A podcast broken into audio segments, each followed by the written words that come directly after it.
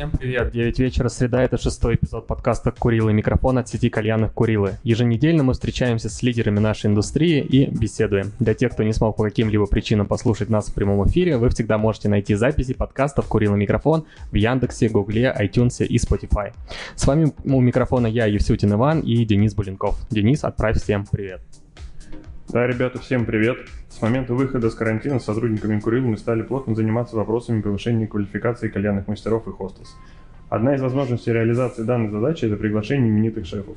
Так, совсем недавно на гостевую смену в Курил и ВДНХ вышел Саркис. Не будем оттягивать, в гостях у нас сегодня шеф кальянный мастер, как он сам себя именует. Саркис Бекна Зарян, правильно? Да, да, да, все Саркис, отлично. приветствую тебя, спасибо, что нашел время, я уверен, это будет очень плодотворный, интересный эфир. Привет, ребят, да, круто, спасибо, что пригласили, всегда интересно пообщаться с хорошими людьми, всегда интересно забежать на гостевые смены и поделиться каким-то опытом, ну и самому что-то узнать, наверное, как-то так. Саркис, мы всегда спрашиваем, да, нашей студии очень трудно добраться, тебе было легко, потому что ты вот недавно был на Хука Прогрессе, как я понимаю, да? Да, я был на Хука Прогрессе, это мои давние друзья, я вообще стараюсь э, поддерживать любую, любую движуху в кальянной индустрии, и тем более это мои друзья, поэтому я стараюсь их поддерживать вдвойне. Такие мероприятия не пропускаю. Абсолютно. Как тебе прошедшее мероприятие? Э, слушай, я могу сказать э, несколько комплиментов ребятам, которые занимаются прогрессом. С каждым разом мероприятие становится все более серьезным, все более качественно подготовленным. И э, мне нравится то, что делают ребята, потому что любое движение это лучше, чем э, отсутствие движения. Какая-то такая история.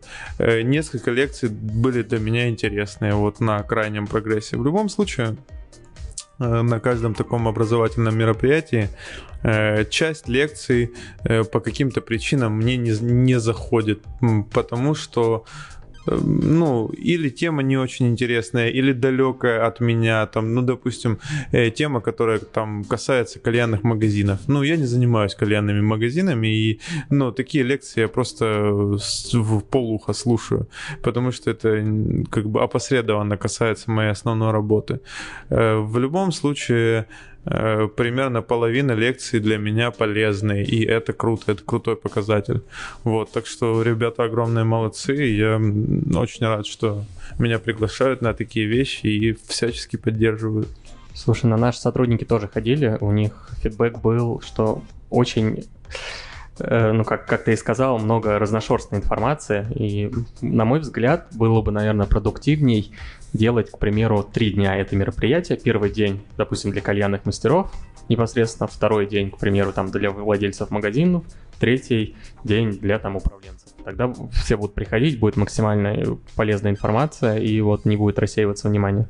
Ну, в принципе, да, я согласен, что все рано или поздно перейдет к какому-то разделению, потому что допустим, лет пять назад э, об этом даже никто и не думал. Если как какие-то были образовательные мероприятия, они были для всех скопом, и всем это было интересно. Индустрия растет, э, на, начинает разветвляться да, на, на какие-то э, более мелкие направления. Да, допустим, мы не берем еще направление э, технологов, то есть э, создание табачных или других там брендов на основе других там листов, чайных, там неважно. Мы не берем э, маркетинговую историю, мы не берем ну, много-много разных других вещей. Поэтому со временем в любом случае к этому мы придем, это неизбежность. Я думаю, ребята это понимают, и такие э, фигуры, как, допустим, Саша Нуахули, которые давно занимаются образовательным процессом, они уже к этому пришли, поэтому мы все к этому придем, это неизбежно. Окей, Саркис, э, давай немножко тебя поближе познакомим с нашими слушателями. Э, расскажи, пожалуйста, как ты пришел в индустрию? Э, слушай, к... можно же на ты, да? Все нормально? Да, конечно. На самом деле все, как и все лучшие вещи в мире, произошло случайно. Я искал подработку, это было лето с 11 класса на первый курс. Вот, мне было 18 лет, и как бы все, я нашел подработку. И вот 10 лет уже почти я занимаюсь этой историей. Э, все начиналось с какого-то ресторанного сервиса. Это были там э, ужасные кальяны, китайские, сирийцы. Это был альфакер, это были э, продукты, которые даже не хочу называть, э, потому что э, зло не нужно называть по имени. Это, это были селитровые угли, это было, да блин, много чего было. И вот уже больше, наверное, шести лет я прям работаю в кальянных, кальянных, даже, может быть, семи, не помню. Но начинал с ресторанов, потому что, когда я начинал работать, кальянных еще не было вообще, в принципе. Слушай, а подскажи, ты когда вот, э, как ты сказал, да, подработку, тебя вообще что-то с кальяном связывало, или ты просто, ну, как бы, не знаю... Ну, на самом деле, э, на самом деле я курил кальяны до этого, до 18 лет. Первый раз я попробовал кальян лет, наверное, в 15 или в 16 э, со своими старшими братьями, что, э, в принципе, нормально. Вот. Э, и, ну, то есть я не призываю людей курить кальяны в 15 лет, то есть это ненормально, да. Но мои старшие братья, они такие, какие они есть, и я их не осуждаю за это. Вот. Э, периодически, там, до 18 лет я, может, пару раз в месяц ходил там в какие-то заведения, там что-то курил. Э, тогда это называли кальяном, и, как я понимаю, сейчас это был вообще не кальян, это было что-то очень убогое и печальное, но нам нравилось. И мне предложили совершенно случайно, там, знакомые через знакомых, как, как это и бывает, поработать, выйти на смену. Мне понравилось, и как- как-то начал заниматься этим делом. Окей, а в какой... Хорошо, сначала были рестораны, кафе, потом ты перешел в кальянный. В какой момент ты понял, что нужно... Ну, ты хочешь что-то больше расти в этой индустрии? Как это произошло? Э, наверное, это началось в Москве. И, мы, да, и до этого, в, в принципе, я когда работал на, на Украине, я начинал работать на Украине. И там уже я занимал э, должность шефа заведения, потом шеф нескольких заведений. Э, ну, это по ресторанному там, кейтерингу, как это можно назвать сейчас. Вот, и в принципе, ну, тогда уже встала, встал вопрос о том, что надо куда-то двигаться дальше, и выбор пал на Москву, и как-то так получилось плюс разные события там на Украине не самого лучшего качества, и я приехал сюда. Ты родом с Украины, да? Э, ну, я там вырос, да. Угу. Так, ты переехал в Москву, с чем столкнулся? Я думаю, многим будет интересно вообще слушать, потому что огромное количество людей хотят, допустим, перебраться в ту же столицу, но их всегда останавливают куча всяких факторов. Да, расскажи свою историю. С чем столкнулся? Да, в принципе, было разное, много хорошего. Плохого, наверное, наверное, не было. Потому что мне, может быть, повезло, может быть, э, такой склад характера. Э, да, были моменты, три ночи э, летом я спал в парке Горького на скамеечке. Это было такое, да. Потому что я приехал в Москву, у меня было по-моему, ну, как э, НЗ, да, запас, который нельзя менять, у меня было 500 долларов, и рублей у меня было, по-моему, 500 или 300. И мне даже не хватало на ночь в хостеле. Вот. я отработал в каком-то заведении две смены, потом я снял себе хостел, потом еще что-то, еще что-то, и как-то вот так и началось, в принципе, все движение в Москве. Но эти три ночи я помню, да, на скамеечке в парке Горького. Слава богу, это было лето, э, это было не очень комфортно, но не критично не знаю, ничего не могу сказать про Москву плохого. Мне, ну, не попадались какие-то такие люди, которые прям оставили негативный след. Меня никогда не кидали в плане зарплаты, ничего не было, каких-то конфликтных ситуаций, наверное, потому что опять же, во-первых, мне везло, а во-вторых, большое умение себя поставить, преподнести и дать понять человеку, что, ну, вот так, так и так. Договариваться, это приятно. Слушай, ну вот то, что ты рассказываешь, ночевать на скамеечке в парке Горького для многих на самом деле это, ну, это жесть, это прям жестко. Ты, я так понимаю, очень терпеливый человек. Ну, я, я не то чтобы терпеливый, э, есть определенные моменты биографии, которые ну, позволяют мне сказать, что э, ночевать в парке Горького трое суток, э, та, то есть три ночи на скамеечке, это вообще детский лепет. Ну, И... Хорошо, что было лето. Да, хорошо, что было лето, мне очень Там повезло. летом, ночью, кстати, очень красиво. Вот, как-то так. Ну, это, наверное, самая такая э, сложная история про Москву. Ну, были там разные другие, но, э, наверное, о них в эфире не стоит говорить. Вот. Ну окей, а давай поговорим первый какой-то серьезный проект в Москве, в который ты влился. Помнишь? Первый серьезный проект, э, первый серьезный проект, э, наверное, я назову первый серьезный проект, который мне понравился. Вот. Э, это было шефство Мята Новокузнецкая. Вот. Давно это было, я открывал это заведение как шеф. Э, очень хорошо до сих пор общаюсь с ребятами.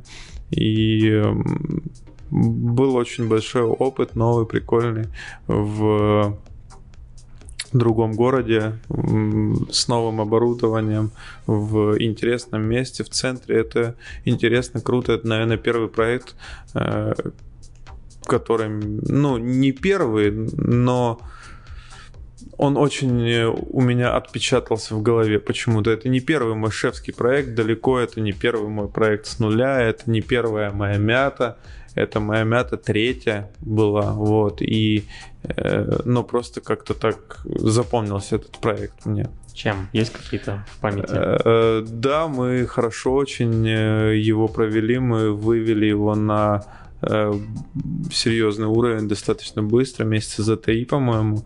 Э, и это было э, в связи с очень быстрыми изменениями индустрии. Это было первое свободное плавание, которое прям кардинально отличалось. Начали выходить новые продукты. Это был год, по-моему, 16 или что-то такое вот в тех пределах. То есть э, было круто. Это был тот момент, как когда вот буквально за два года индустрия изменилась до неузнаваемости вообще абсолютно. Вот классно, интересно. Почему ушел? Какие-то новые предложения э, были? Да, новые проекты. Я вообще люблю, ну, я бы не сказал, что я люблю, да.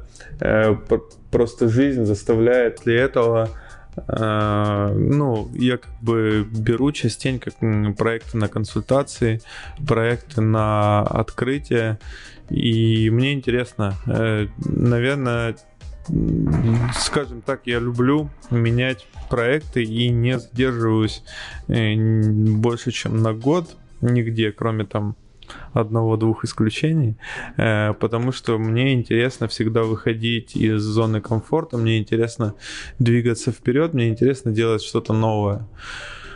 В любом проекте э, хороший шеф достигает потолка всегда. Если человек не двигается куда-то, э, то он медленно умирает в рамках этого проекта, я так считаю.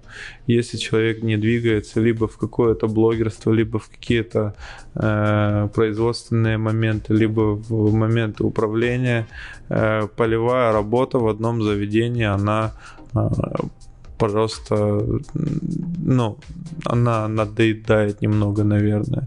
Нету движения вперед всегда.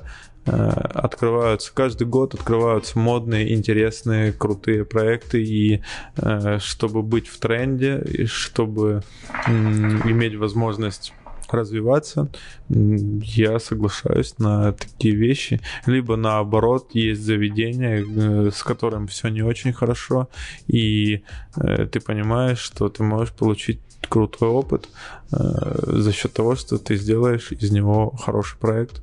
Вот как-то Слушай, так. Саркиса, такой вопрос. А как реагирует на то, что ты уходишь из проекта, там, владельцы проекта? И делали ли тебе когда-нибудь предложение, о котором ты, ну, действительно, прям было подумать, что вот либо действительно уйти и двигаться дальше, либо, ну, здесь только предложили, что ладно, забью, останусь. Ну, относились спокойно, потому что все знают, что я творческий человек, и я э, даже после своего ухода из любого проекта никогда не отказываю никому в помощи.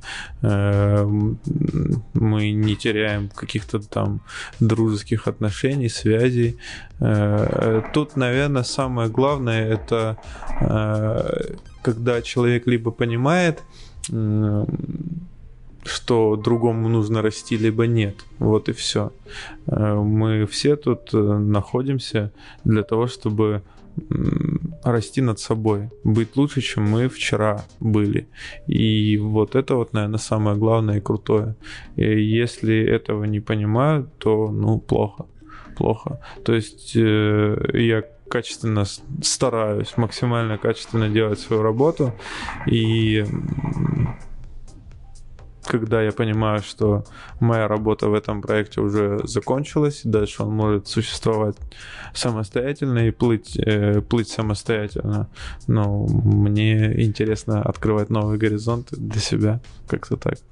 А в мяту ты из, ну, там, помогаешь э, развивать мяты непосредственно у тебя какая-то договоренность с главным офисом Мят или просто Нет, как сарафанное радио? э, Это просто сарафанное радио. Главный офис Мяты э, нет, он э, к этому имеет опосредованное Просто отношение. по слухам ты среди Мяты такая очень известная влиятельная личность. Э, поэтому я Ну, э, да, но это не благодаря головному офису, и думаю, точно. Ну, у меня с ребятами нормальные отношения, но э, как это сказать? Более точно. Э, Меня не, не пиарит головной офис, ск- ск- скажем так. Наверное, они в каких-то моментах э, благодарны, потому что в любом случае э, определенные ассоциации с этой сетью есть, и я как-то пытаюсь сделать ее качественнее, но не как сотрудник головного офиса точно. То есть э, помимо Мят ты можешь взять любое стороннее интересное для тебя Абсолютно. заведение. Абсолютно. Любое. С какими еще заведениями работал? А, Слушай, да я много консультировал э, проектов и сетевых, и не сетевых. Не обо всех могу говорить, но вот скажу о моем одном из любимых моих мест. Я и сейчас там э, выполняю обязанности шеф кальянного мастера. Это Сузуран Бар. Легендарное место в своем роде. Там много кто из видных людей индустрии работал. И для меня большая честь э, уже вот несколько лет э, быть шефом этого проекта, который очень силен, э, очень э, известен в узких кругах, скажем так. Э, И во- вообще прикольное место. Я там работаю, наверное, уже года 4. Вот. И не собираюсь уходить, потому что это место я искренне люблю. Для души, так сказать. Да, да, это место для души. Я там работаю одну смену в неделю, э, просто потому что мне нравится. Вот и все. Слушай, а насколько я знаю, Сузуран это полностью закрытое место, да? Это такой полностью закрытый клуб. Ну, так было раньше. Э, Сейчас э, туда можно по- по- попасть без карты члена клуба, но э, это место все-таки больше для своих, для тех, кто знает. Место очень интересное, прям заходите, будет круто. Это бар, наверное, один из немногих коктейльных баров, э, где можно покурить достойный кальян, если не единственный в Москве, потому что это место позиционируется именно как бар. Э, Японский бар, ну то есть э, с японским уклоном, скажем так. Соответственно, создал этот бар небезызвестный Антон Гайворонский. Это э, бывшее его заведение. Э, Человек, которого я искренне люблю, уважаю и классно с ним общаюсь. Да и он вообще классный дядька. И пользуясь случаем, поздравлю его с днем рождения. Вот. Присоединяемся к поздравлению. Э, он действительно оказал большое влияние на индустрию и один из моментов небольших, да, это этот бар тоже в том числе.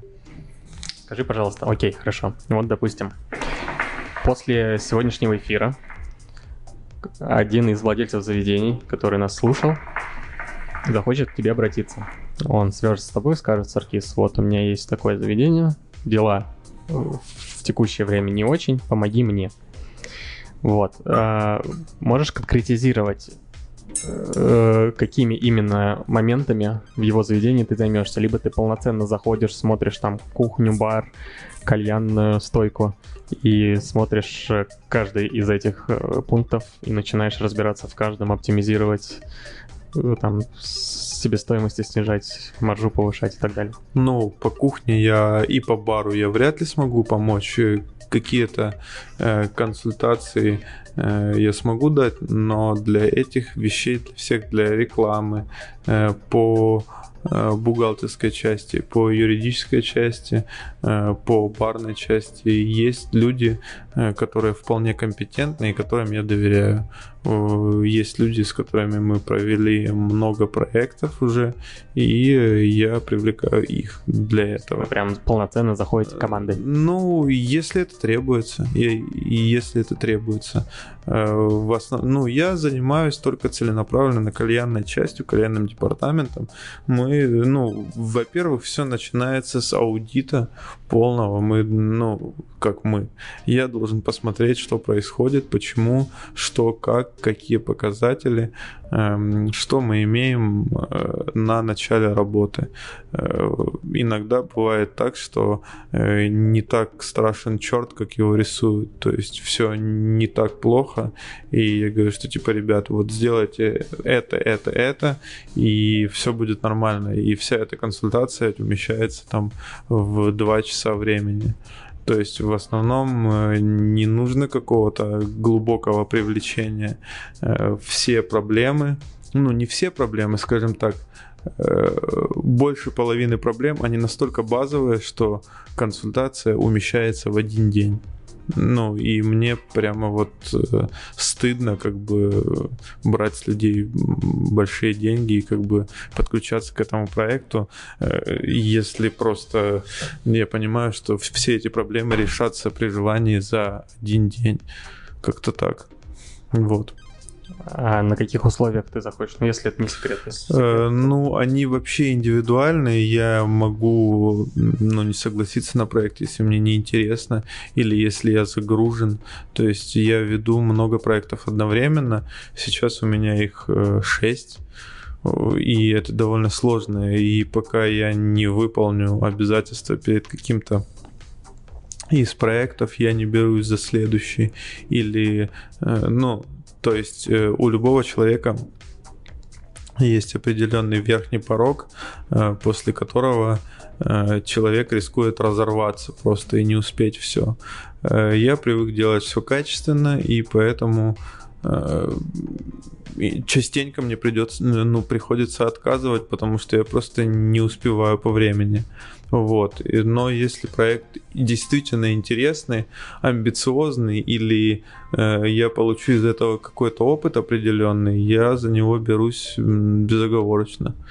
Ну, эти условия, эти опять же индивидуальные. Мне э, есть заведения моих там товарищей, друзей, знакомых, э, где я могу просить э, меньше или делать э, что-то вообще бесплатно. Вот такой вот я дурак, вот, наверное, а может и нет.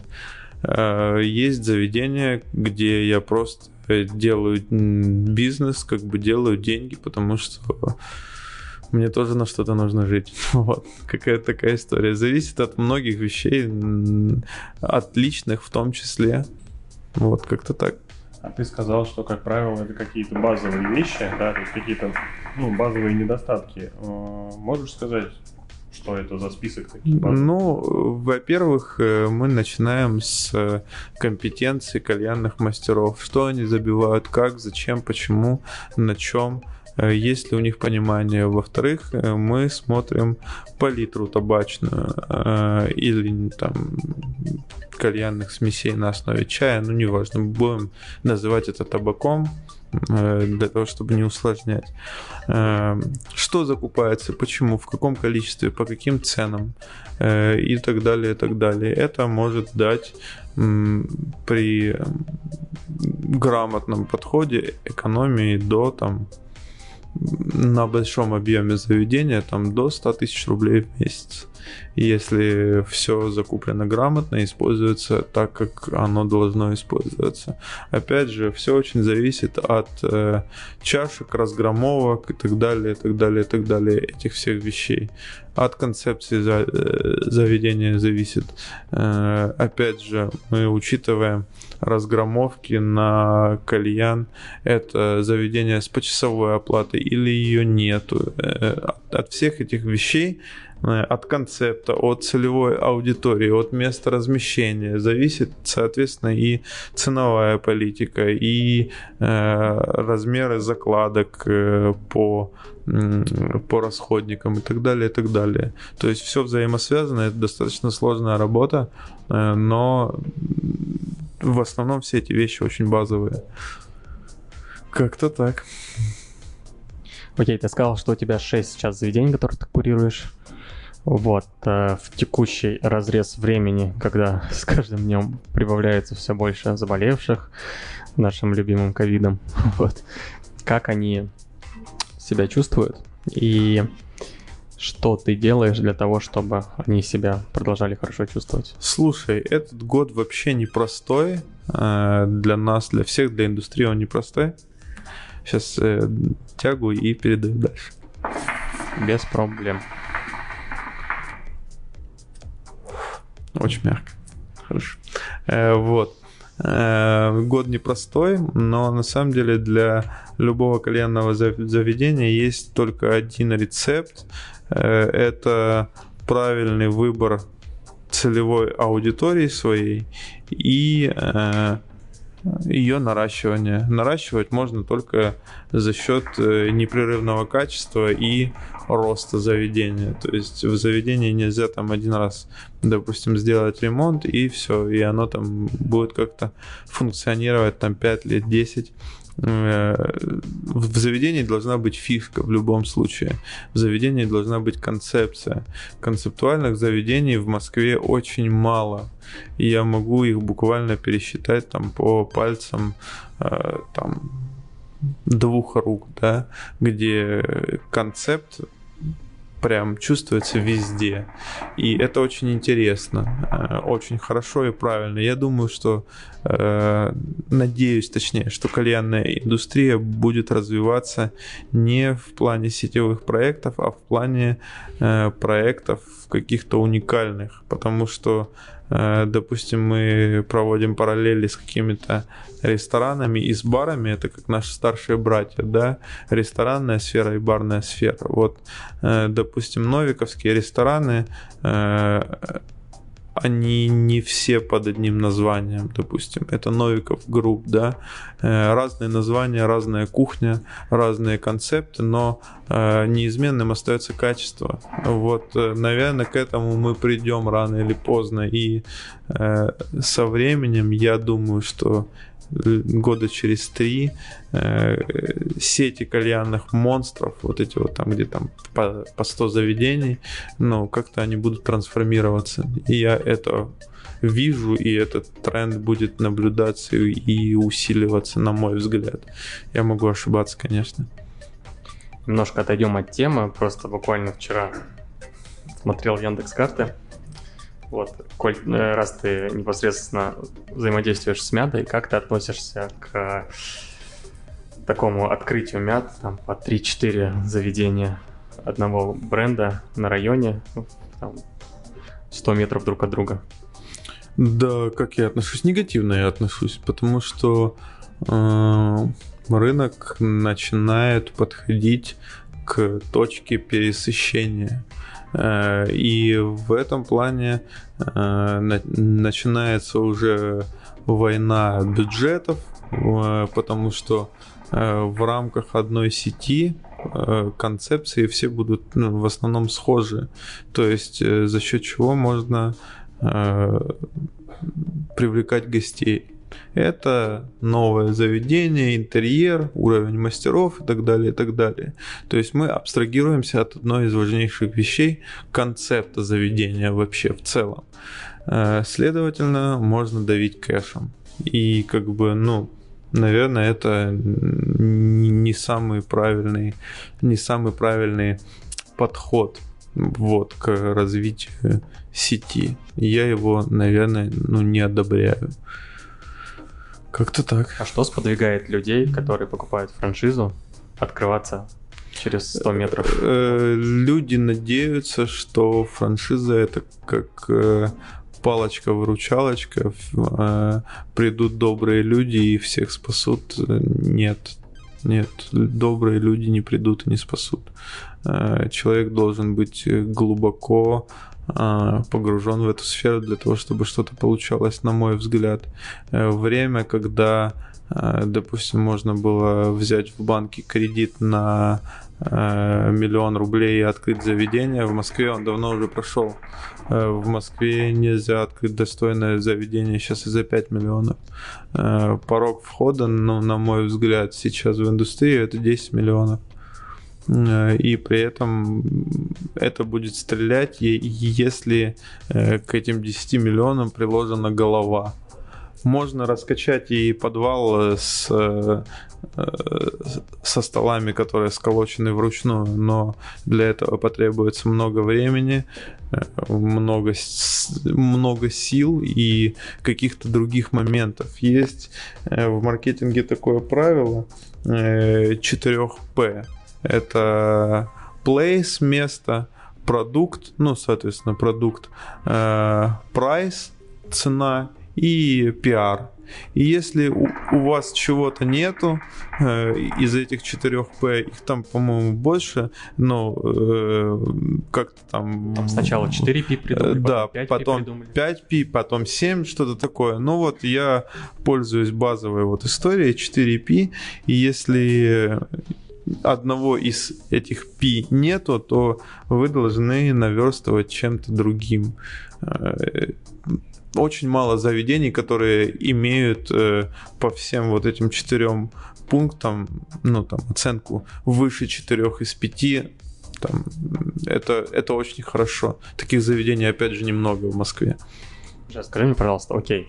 С одной стороны, как владелец мяты, понятное дело, что интересно больше всего продать франшиз. Но не кажется тебе, что когда продаются по 5 франшиз на районе, это губит бренд? Ну, э, Особенно, когда ты видишь, э, что потом одна из мят съезжает. И...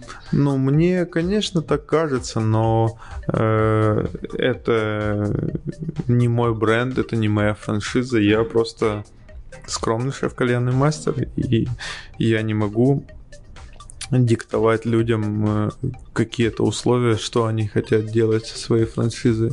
Как бы мы просто берем э, либо какую-то историю на, на перспективу, либо мы берем историю о, о том, чтобы э, получить пауч, э, паушальный взнос и как бы пойти дальше. Это ну, этот механизм тоже работает, он тоже приносит деньги. И если мы смотрим на мяту как на бизнес для создателей франшизы, это супер успешный бизнес для создателей франшизы.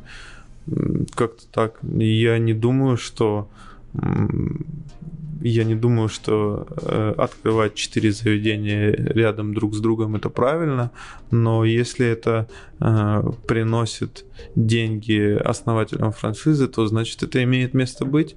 Вот и все. Там дальше уже вопросы какой-то этики, философии, правильности, они отходят на, на второй план. Люди, э, люди имеют профит. Вот и все. Все просто. Окей, смотри, мы, в принципе, я думаю, все вместе здесь уже тогда согласимся, что на сегодняшний день покупка франшизы – это уже не покупка инструмента для заработка денег, да, как было ну, там, года два назад. А, ну, потому что это все стало намного сложнее, да, как да. мы обсудили. А, с твоей точки зрения, сейчас покупка франшизы для человека, который ее купил, что это для него, как ты думаешь, что движет этим человеком? Э, наверное, э, наверное, движет этим человеком недостаточная компетентность, возможно, потому что э, франшизы, они все разные. Э, есть франшизы, которые действительно помогают. Есть франшизы, которые, э, ну, помогают весьма условно. Э, даже, наверное, не так, не, не некомпетентность, а просто надежда на, на то, что кто-то сделает работу человека за него. Вот. Э, в кальянную сферу приходят люди в последние не, несколько лет, которые э, имеют к кальяну отношение опосредованное весьма. Сами курят в чехане, э, да, да, да. Э, вот, э, то есть и эти люди думают, что этот бизнес очень легкий, и просто купив франшизу там и положив там в заведении 5, 7, 10 миллионов, 15, 20, не знаю, как у кого там по, по возможностям, можно качать и все будет круто. Нет, Э, индустрия уже выросла, конкуренция большая, и сейчас открыть кальян это э, не намного легче и не намного дешевле, чем открыть хороший бар или какой-то там средний ресторан, средние руки. Как-то так. Стоит вообще в текущее время тяжелое для индустрии пытаться открывать какие-то заведения кальянного формата? Да, конечно, стоит. Всегда стоит. Э, нету времени тяжелого или легкого. В, любом случае наш бизнес э, находится уже много лет э, в серой зоне и в правовой зоне серой. И это считается порицаемым обществом, да, и так далее, и так далее. Но люди всегда пили и будут пить, люди всегда курили и будут курить. Это неизбежно. Э, кальянная индустрия действительно э, стала очень сильной в последние там, пять лет. И это действительно стало модным, это тренд, это прикольно, об этом э, там по телевизору говорят, там э, курят кальяны звезды и так далее, и так далее. То есть это перестало быть каким-то э, как, каким-то способом развлечений для э, людей из Ближнего Востока, которые находятся там в каком-то э, своем кругу, Теперь это один из способов отдыха распространенных и общепризнанных. Как-то так. Открывать, конечно, стоит. Всегда стоит э, делать то, что человек хочет, если он знает, чего он хочет, и он имеет определенные знания. Если он не имеет знаний, он должен иметь много денег для того, чтобы привлечь специалистов, которые имеют знания. Вот и все. Э, конечно, и при покупке франшизы э, покупка франшизы в любом случае делает жизнь несколько проще. Это э, один из способов э, заткнуть кэшем дыру в компетенциях. Вот и все. Способ не всегда 100% правильный, но он всегда рабочий на какой-то процент. Франшизы работают. Это, это правда. Крупные франшизы работают, они приносят плюс, но э, соответствует ли э, плюс э, этот вложенным средствам, это вопрос. Иногда бесспорно соответствует и э, даже больше – и франшиза отрабатывает себя на 100%, на 200, на 300, на 500%. Иногда франшиза отрабатывает себя там на 20 на 30 процентов. Но такое есть. Это зависит от многих фак- э, факторов и от местоположения, и от выбора самой франшизы, и от э, самих базовых параметров и компетенций э, владельца как человека. Вот, потому что когда у человека это, допустим, пятый бизнес, да, уже, э, и когда человек там, как бы, грубо говоря, э, взял у папы чуть денег и сэкономил на завтраках, и ему 20 лет, это другая история. И он надеется на франшизу полностью. Э, ну, тут как бы уже разный уровень, разный уровень людей, разный уровень понимания. Как-то так. Скажи, пожалуйста, вот э, хорошо, человек открыл заведение, он не обладает определенной компетенцией, но у него есть амбиции, чтобы нет возможностей привлекать да, стороннюю помощь, однако есть огромные амбиции, где он может наверстать, так сказать, упущенную информацию? Ну, смотря в э, качестве кого. Если он хочет э, получить какие-то компетенции в плане кальянного мастера. И есть куча там э, очень сильных кальянных мастеров и в Мяте, и в Хукаплейсе, и в Танже, да и в Курилах, и да где угодно. Не, но он э, открыл заведение, он хочет получить компетенцию управленца. Везде. Э, ну, тогда проситься к коллегам, к знакомым, к э, каким-то людям, которые это, этим занимаются, и приходить в надежде, что какой-то э, процент знаний э, ему захотят передать. Как-то так. Только так. Окей. Okay. Ну или набивать свои шишки самому. Это тоже способ. И он работает. Что, давай немножко поговорим про гостевые твои смены. Еще раз повторюсь, приезжал к нам в Курилу на гостевую смену. Как тебе пришла эта идея и для чего ты это делаешь, раз, ну, ты говоришь, что у тебя 6 проектов, ты, по сути, очень занят, для чего ты берешь гостевые смены, какая идея? Э, я беру гостевые смены для того, чтобы выйти из зоны комфорта и посмотреть на посмотреть на людей и себя показать. Вот, э, как-то так. Это очень э, э, забавный опыт, интересный. Наверное, что может как бы сделать достаточно известный мастер, как повлиять на индустрию, это общаться пардон, общаться с теми людьми, которые работают в полях. Э, научить их чему-то. Это очень интересный механизм для того, чтобы повлиять на индустрию в целом. Вот, и, и соответственно, по этим двум причинам я и приезжаю на гостевые смены. Э, я приезжаю обычно к друзьям или меня просят приехать, и я никогда не отказываю. Это может быть любая сеть, любое заведение. Э, очень э, тепло меня встретили в Танжирсе. Я не так давно был там на гостевой. В Курилах я был на гостевой, в Хуках я бываю на гостевых. То есть нету абсолютно никаких запретов для меня, что я работаю, допустим, на гостевых не в своей сети. В мятах-то, само собой, меня тоже таскают на гостевые, я э, выхожу, работаю, что-то советую. Это как мини-мастер-класс, э, который э, при этом э, сопровождается теплым общением дружеским. Это, это интересно, это тот формат, который мне близок, наверное. Вот.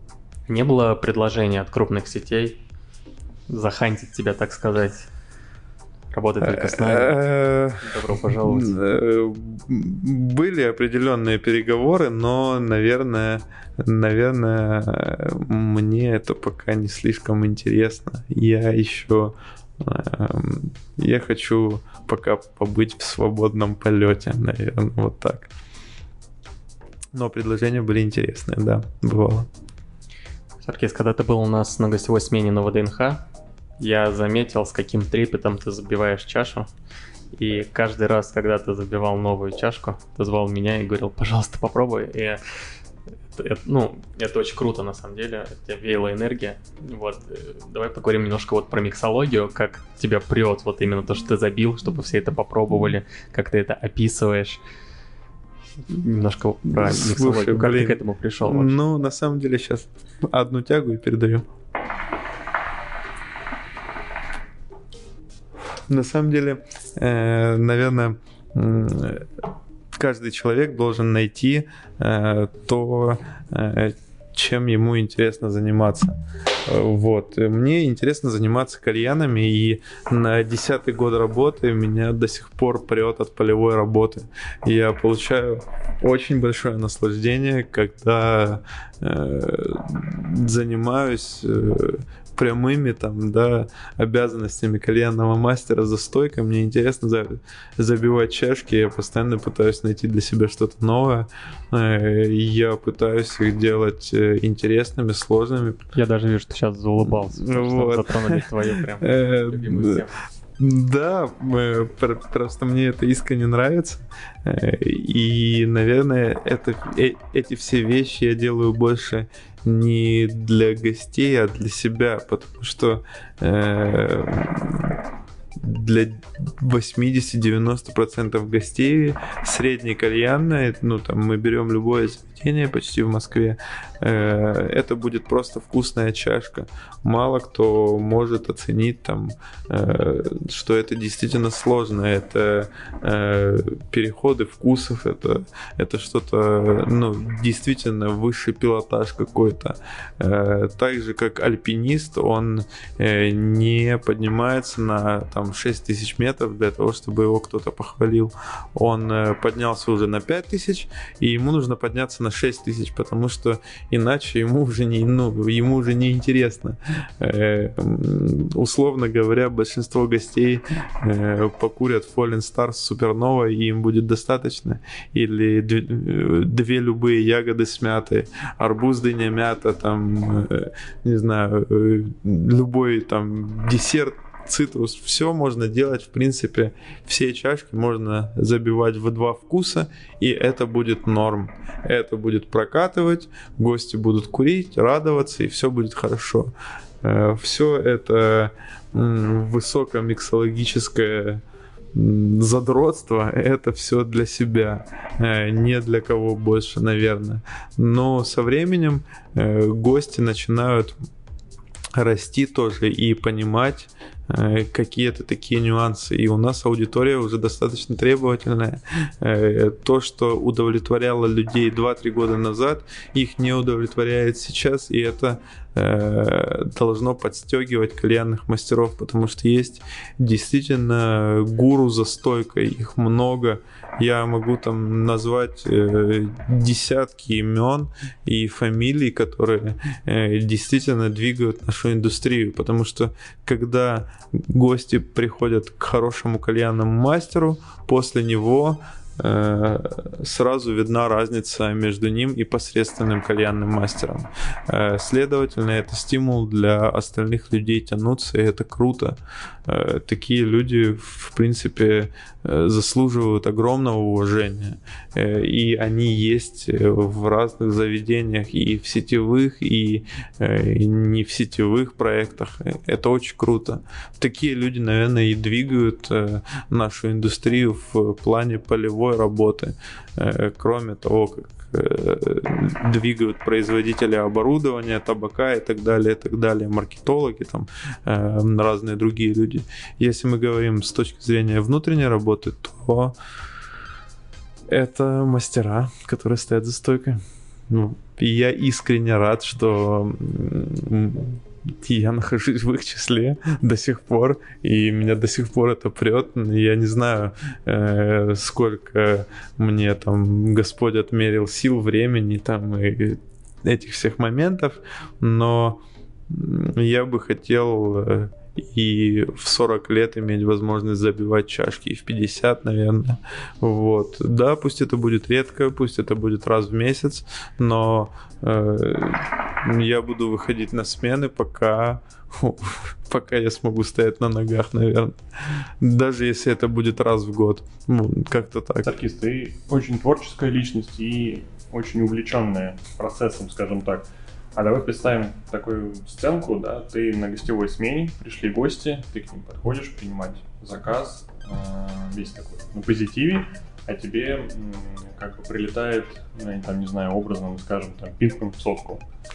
Скажи, пожалуйста, вот твоя реакция в этот момент, она какая? Ты как бы говоришь «да, окей», или ты работаешь с человеком, или говоришь ты да, говоришь все равно «да, окей», но приходишь за стойку и все равно что-то изобретаешь такое, чтобы человек сказал «о, а это, блин, гораздо круче», в, на самом деле э, сначала я всегда стараюсь пообщаться и э, с каким-то таким заказом подобным поработать, переубедить. Э, это может быть долго, это может быть сложно, но э, в большинстве своем получается переубедить, попробовать что-то поинтереснее. Э, на гостевой смене я всегда работаю не один, и если у меня не получается переубедить, я передаю этот заказ второму человеку просто. Вот и все. Э, кстати, вот в Курилах на гостевой такое было.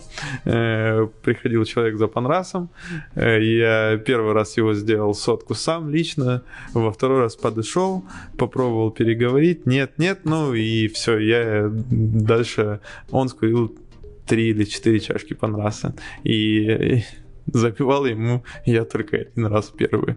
Потому что дальше я просто передаю такие заказы дальше. мне просто с ними ну, не очень интересно взаимодействовать. И чашка чистого панраса от меня или не от меня, ну, вряд ли чем-то будет кардинально отличаться. Но ну, вот как-то так.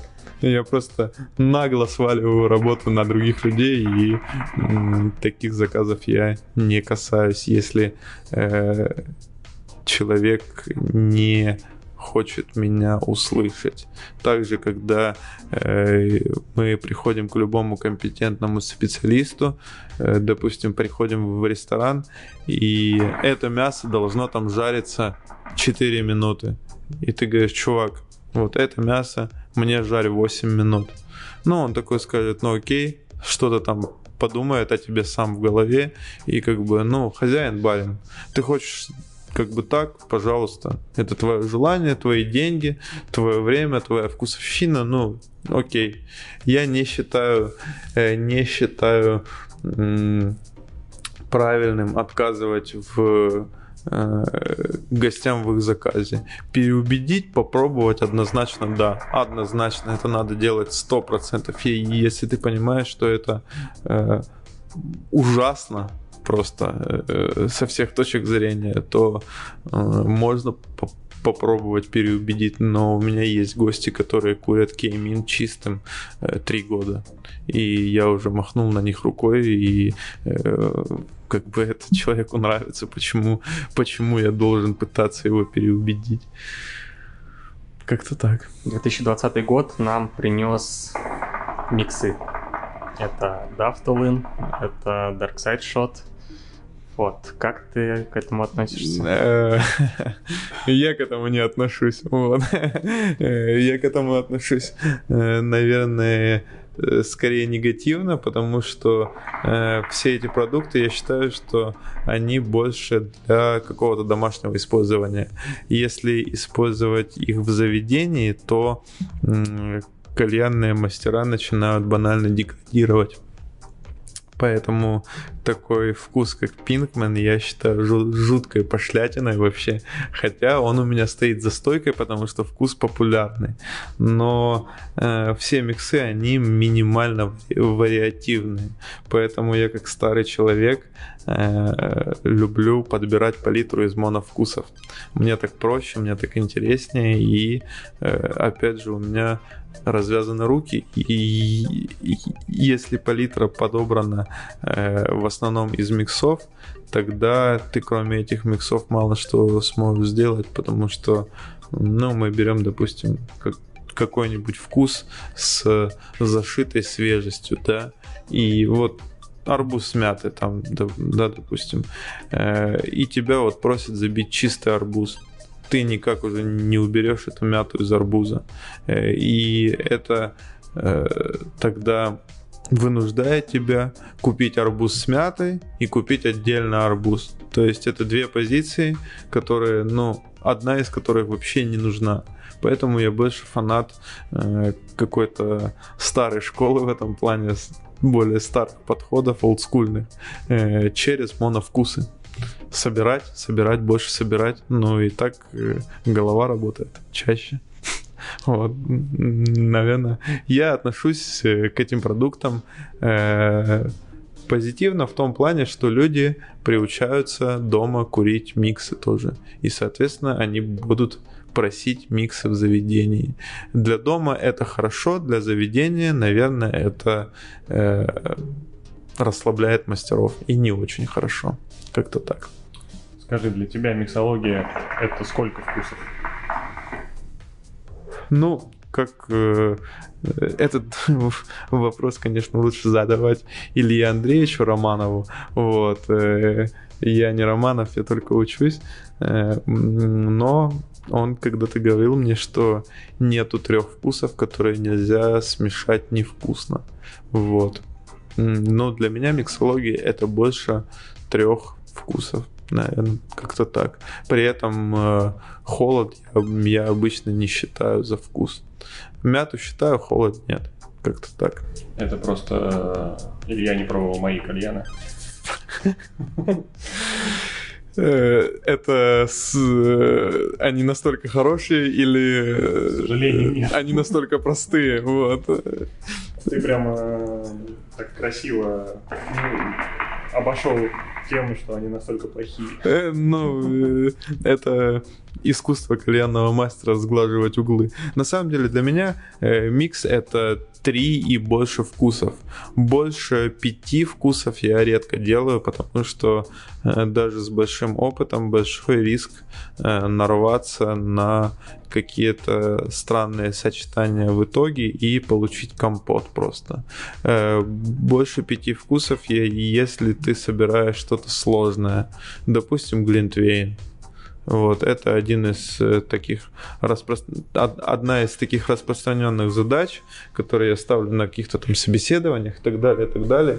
Э, вот это действительно сложный микс, и для того, чтобы его собрать, нужно э, много ингредиентов, потому что там нужна какая-то виноградная основа, как вино, там нужна корица, гвоздика, цитрусы, какая-то часть, которая будет отвечать за теплоту, то есть это, наверное, имбирь или черный перец, это нужен мед, ну, то есть это прямо такая нетривиальная задача. Вот в каких-то таких вещах э, может быть 6, 7, 8 вкусов, но э, человек должен э, осознавать, зачем он это делает, потому что в основном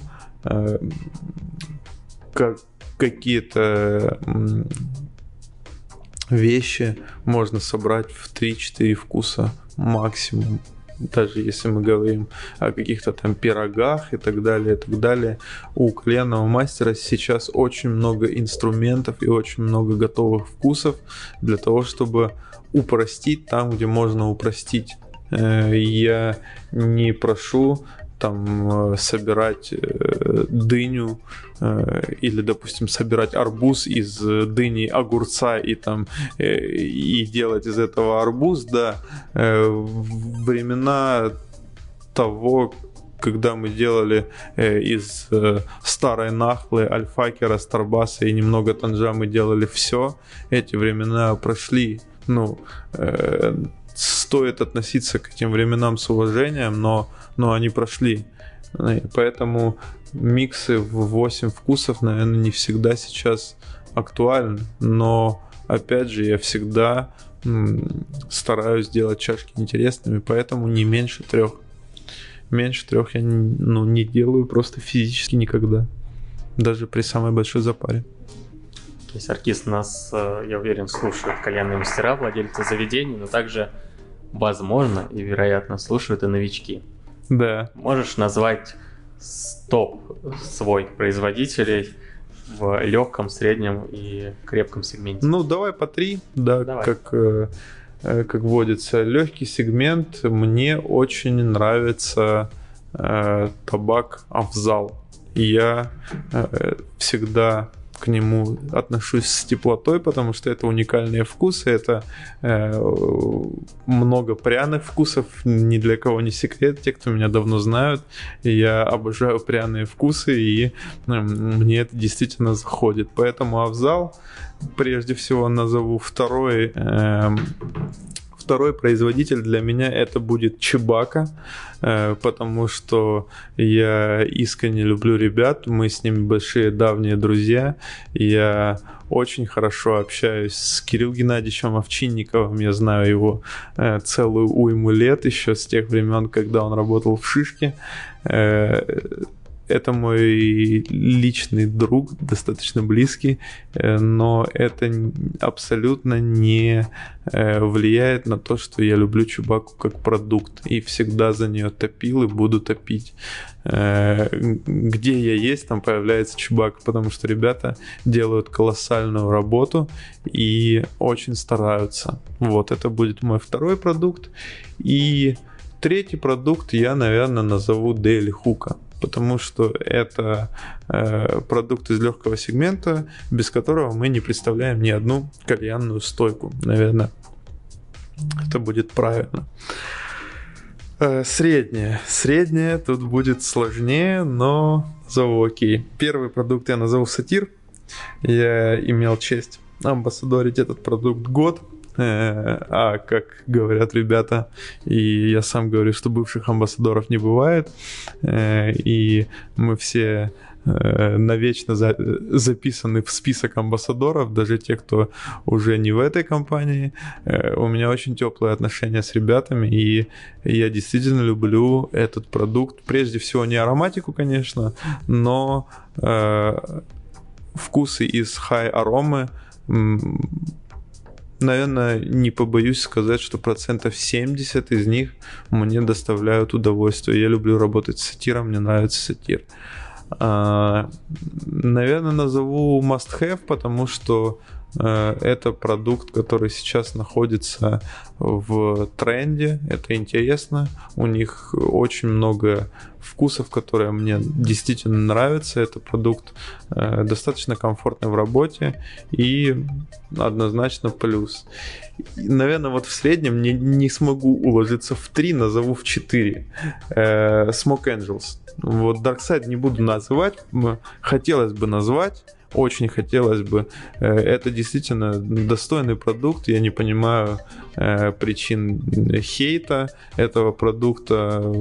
Я с ним работаю всегда. У меня всегда и как бы есть DS, но его называть я не буду в списке любимых, потому что э, Smoke Angels для меня было своего рода открытием этого года. Это интересно. Это не банальные вкусы, чего там стоит тот же э, э, Zen Latte, это очень крутой вкус, очень интересный. Э, у ребят шикарный пряный ананас, у ребят шикарные ягоды, яблоко зеленое, очень хорошее. Ну, то есть у Smoke Angels нет вкусов, которые мне отвратительны или непонятны у Дарксайда есть, но э, Darkseid это классика, и э, 15 плюс вкусов DS есть у меня всегда. И из среднего я бы еще отметил спектрум. У спектрума колоссальное количество вкусов, которые нету больше ни у кого. И я люблю этот продукт действительно тоже. По крепким Танжазур Наверное, все, больше ничего я не могу назвать из крепких продуктов. Э, Азур недавно появился, ну, относительно недавно появился на нашем рынке, и незаслуженно абсолютно его немного сейчас э, стоит за стойками у ребят, но он достоин того, чтобы занять свое место наравне с, с Танжом. Вот как-то так. А если ВТО или Бонча? Если ВТО и Бонч, и, или Бонча, то Satyr Platinum. Вот. Нет, на самом деле между ВТО и Бончем я, наверное, затрудняюсь что-то выбрать. Скорее всего, я бы выбрал Бонч, наверное.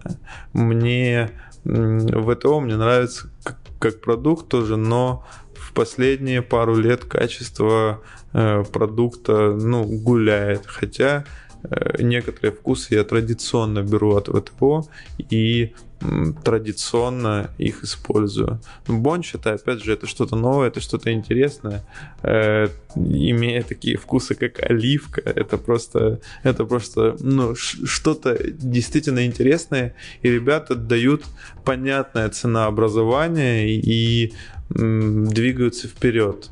За ВТО э, очень давненько я не видел движения вперед, и мне это не, не совсем близко. Хотя я тоже работаю с этим продуктом. Я работаю со всеми продуктами сигарными, э, и, с, и с сатиром, и с э, бончем, и с ВТО. Ну, наверное, если в паре бонч ВТО, то бонч скорее. Окей, Саркис, а ты в средних табаках э, как-то не упомянул дафт? А, ну, я его не упомянул. Вот. Э, как-то просто каждый называет то, что ему ближе. Мне ближе по вкусу ароматики. Эм, если мы сравниваем Daft с Must Have, да, с его э, там, двоюродным братом, да, мне понятнее Must Have. Мне понятнее по ароматике, мне понятнее по цене, мне понятнее по комфортности работы и, в принципе, как-то так. Поэтому Daft я не могу назвать в списке продуктов, которые э, уникальны, наверное, на мой взгляд. Вот, э, потому что я назвал четыре продукта, они абсолютно разные. То есть э, Smoke Angels это там двоюродный брат э, Darkseid, соответственно, Сатир уникальный продукт, Spectrum тоже уникальный продукт, нету похожего на него табака, и из пары Must Have Daft я выбрал Daft просто потому, что он мне... Ой, из пары Must Have Daft я выбрал Must Have, потому что он мне просто ближе, и все. Больше нравится, не знаю.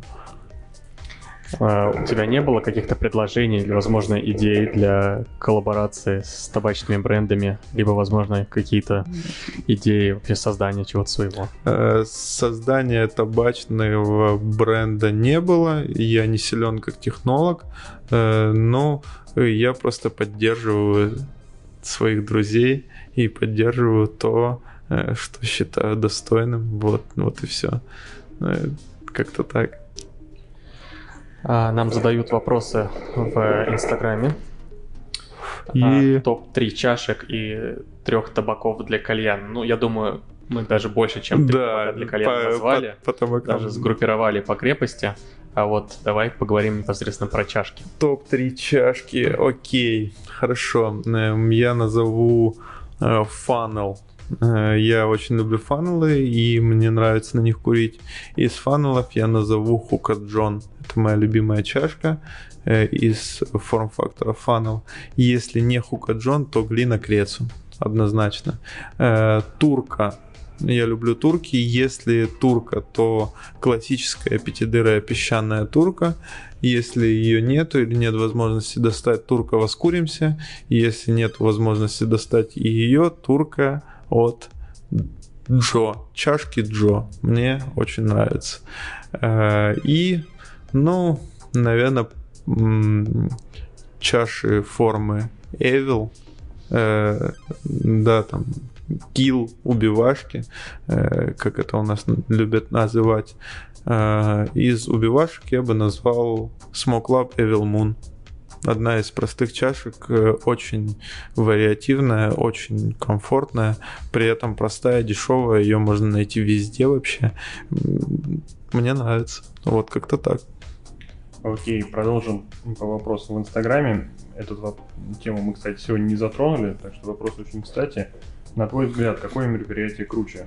Hookah Club Show или Джон Кальяна Fest? Э, блин, это нельзя вообще сравнивать. Эти мероприятия абсолютно разные. Hookah Club Show это серьезный бизнесовый больше проект. Э, это проект, где приезжают серьезные люди, заключать контракты, общаться, э, делать бизнес, делать дела. Джон Кальяна это тусовка для своих И в этом плане их вообще нельзя сравнивать. Если в плане тусовки, конечно, JC мне больше нравится. Если в плане мы смотрим бизнеса, то на, на ХКС гораздо больше и игроков, и представленности брендов, не только наших, но и зарубежных, поэтому тут ХКС выигрывает. Тут кому что ближе и кто чего хочет от выставки. Какие забивки порекомендуете начинающим кальянным мастерам? О как. Э, берете э, любую прямоточную чашку, э, забиваете с отступом, делаете колодец, три угля, колпак, 5 минут греть, раскуривать, наслаждаться. Все. Коротко и ясно. Да.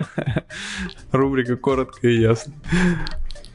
Так, ну что, наш эфир подходит к концу. По традиции, в конце мы говорим непосредственно про гостей как личности, про их досуг. Вот, если он у тебя есть, если у тебя есть свободное время помимо работы, расскажи, как ты проводишь свое время.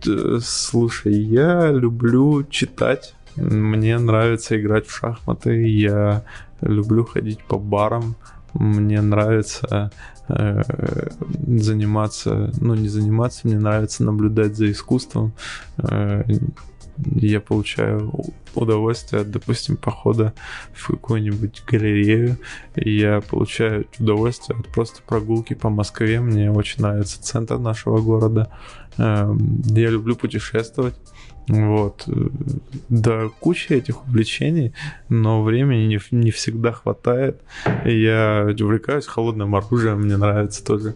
Ну, разные-разные абсолютно читать больше классическую литературу или что-то по бизнесу?